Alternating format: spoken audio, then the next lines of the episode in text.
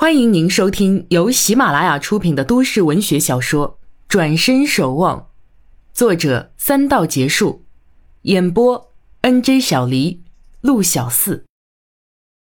第四十集，医生知道他是病人家属，是希望找到那好心的女孩子以便报答，对此他自然无话不说。当然了，后来我同事还说，病人可能没有亲人在这里。遇到这样一个好心人啊，真是万幸。今天我上班的时候还特地关注了四床，听护士说，那女孩子还带来换洗衣服和吃的，把病人照顾得很好。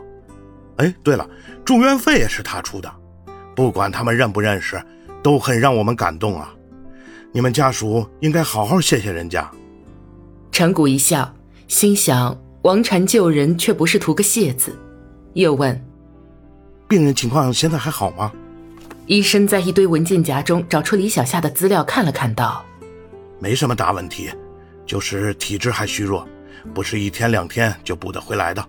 哦，对了，呃，还要注意看他的情绪啊，毕竟有自杀倾向，孩子又没跑出，要注意调节情绪。”陈谷讶然，孩子的事，王禅却没跟他提及，看来是顾及李小夏的颜面。事情经过也问得差不多了，他起身向医生道谢，出了医生办公室，直奔护士台询问刚才四床病房发生的事。起初护士都不肯说，陈谷便简略介绍王禅救人之事，并说明了解事情真相是有助于病人的。如此一来，护士才纷纷把听到的说与他听。他们说着时，隔壁的病号也加入述说的队伍。陈谷听着便血气上冲。要不是碍着适才医生的谏言，他差点就踹开李小夏的病房门，痛斥甚至给他一巴掌。他强压怒气，向众人道了谢，穿过人群，走到一个人面前站定。站在他面前的竟是李小虎。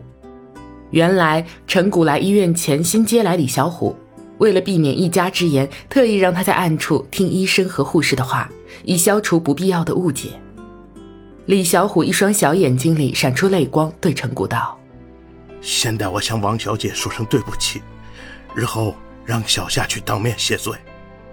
他不是为了什么谢罪，他担心他不在这儿，没人照顾你妹妹，才让我叫你来。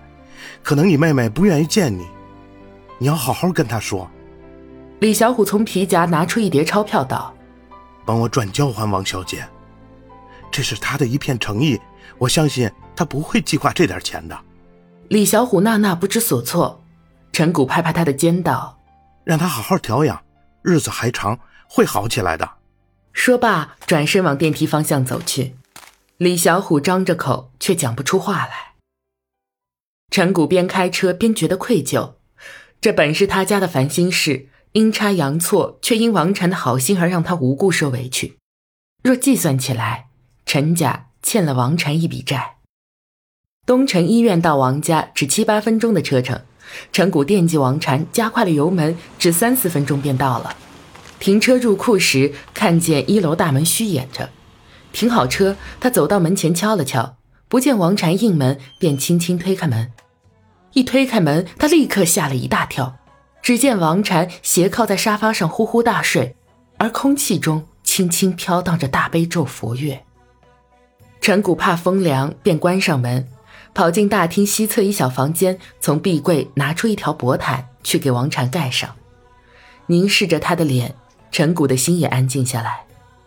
佛乐的唱念虽有声，但这会儿加入空灵境地，丝毫没有言语意念的碍扰。陈谷看了看表，正是晚饭时间。他轻身走进厨房，打开冰箱一看，鱼肉菜倒是齐全，尤其蔬菜类，王禅买了不少。陈谷想也没想，取出几样忙活起来。在这个厨房里，陈谷比王禅还要熟络。平时王董不外出时，都是由陈谷买菜烧菜的。两人经常边吃边聊。陈谷在王董眼里不像是一个司机，而像是家中一员。王家本来是有两个帮佣，各负责起居饮食和清洁打扫。王太太去世后，王董很少回家吃饭，就辞了一个，只留了一个打扫用。续弦后，那第二任妻子倒也勤快，宁愿亲自动手打扫，那帮工就又被辞退。没多久，那女人离开了这个家，打扫工作便交由钟点工，每周上门打扫两次。王禅在家时却懒得叫人，总是愿意自己动手。陈谷这两年与王董建立了深厚的友情，又感激他对陈家的帮助，所以每天都尽心尽力。王董为了不让陈谷辛苦，把大厅西侧那小房间给他，让他随时得空去休息。王家也成了陈谷的半个家，谁都休想劝他另找工作，他是绝不会辜负王董的。陈谷很快便烧好四个菜，一个汤上焖在锅里。他刚走到厅门旁，电话就响了。王禅动了动身子，仍未醒来，他只好去接起。是个男生，语气很是谦恭：“王姑娘在家吗？”陈谷迟疑一下，回答说：“她在睡觉，似乎不妥，还是委婉点好些。”大小姐现在不在，你是哪位？让大小姐给你回电话。哦，也好，我叫金汉博，有事找他。你是那个司机朋友吧？陈谷一愣，想不起他是谁。哈哈哈哈好，好，好，谢谢，谢谢，先挂了啊。挂上话机，陈谷才猛然记起是那间咖啡店老板，这也是他唯一所见过的王禅的朋友。这时，王禅悠悠醒来，睡了几个小时后，他的力气恢复了些。他看看身上的毯子，略一吃惊，转头见陈谷进厅来，他欠身道：“谢谢啊。”陈谷一笑。告诉他回电话之事后，回身厨房。王禅看见手机黑着屏，原来没电了，难怪金汉博把电话打到家里来。王禅回拨电话，电话连接后，金汉博的声音却不似刚才的轻松。王姑娘，求你帮个忙哎！帮什么忙？你有肖的消息吗？你为什么这么问？哦。有人看见他回来了，我想见见他，可是他又没踪影了。我想他要是回来，肯定会去找你。我说金汉博，你把他当什么人了？竟敢跟踪他！王禅嘴里嗔怒，心里却想着该不该告诉他。没，没有跟踪，我是和他一个邻居联系了一下，他说肖只出现了一天，我真的很想见见他。王姑娘，帮帮忙吧！你们没有关系了，你都有了新老婆，还见肖干什么？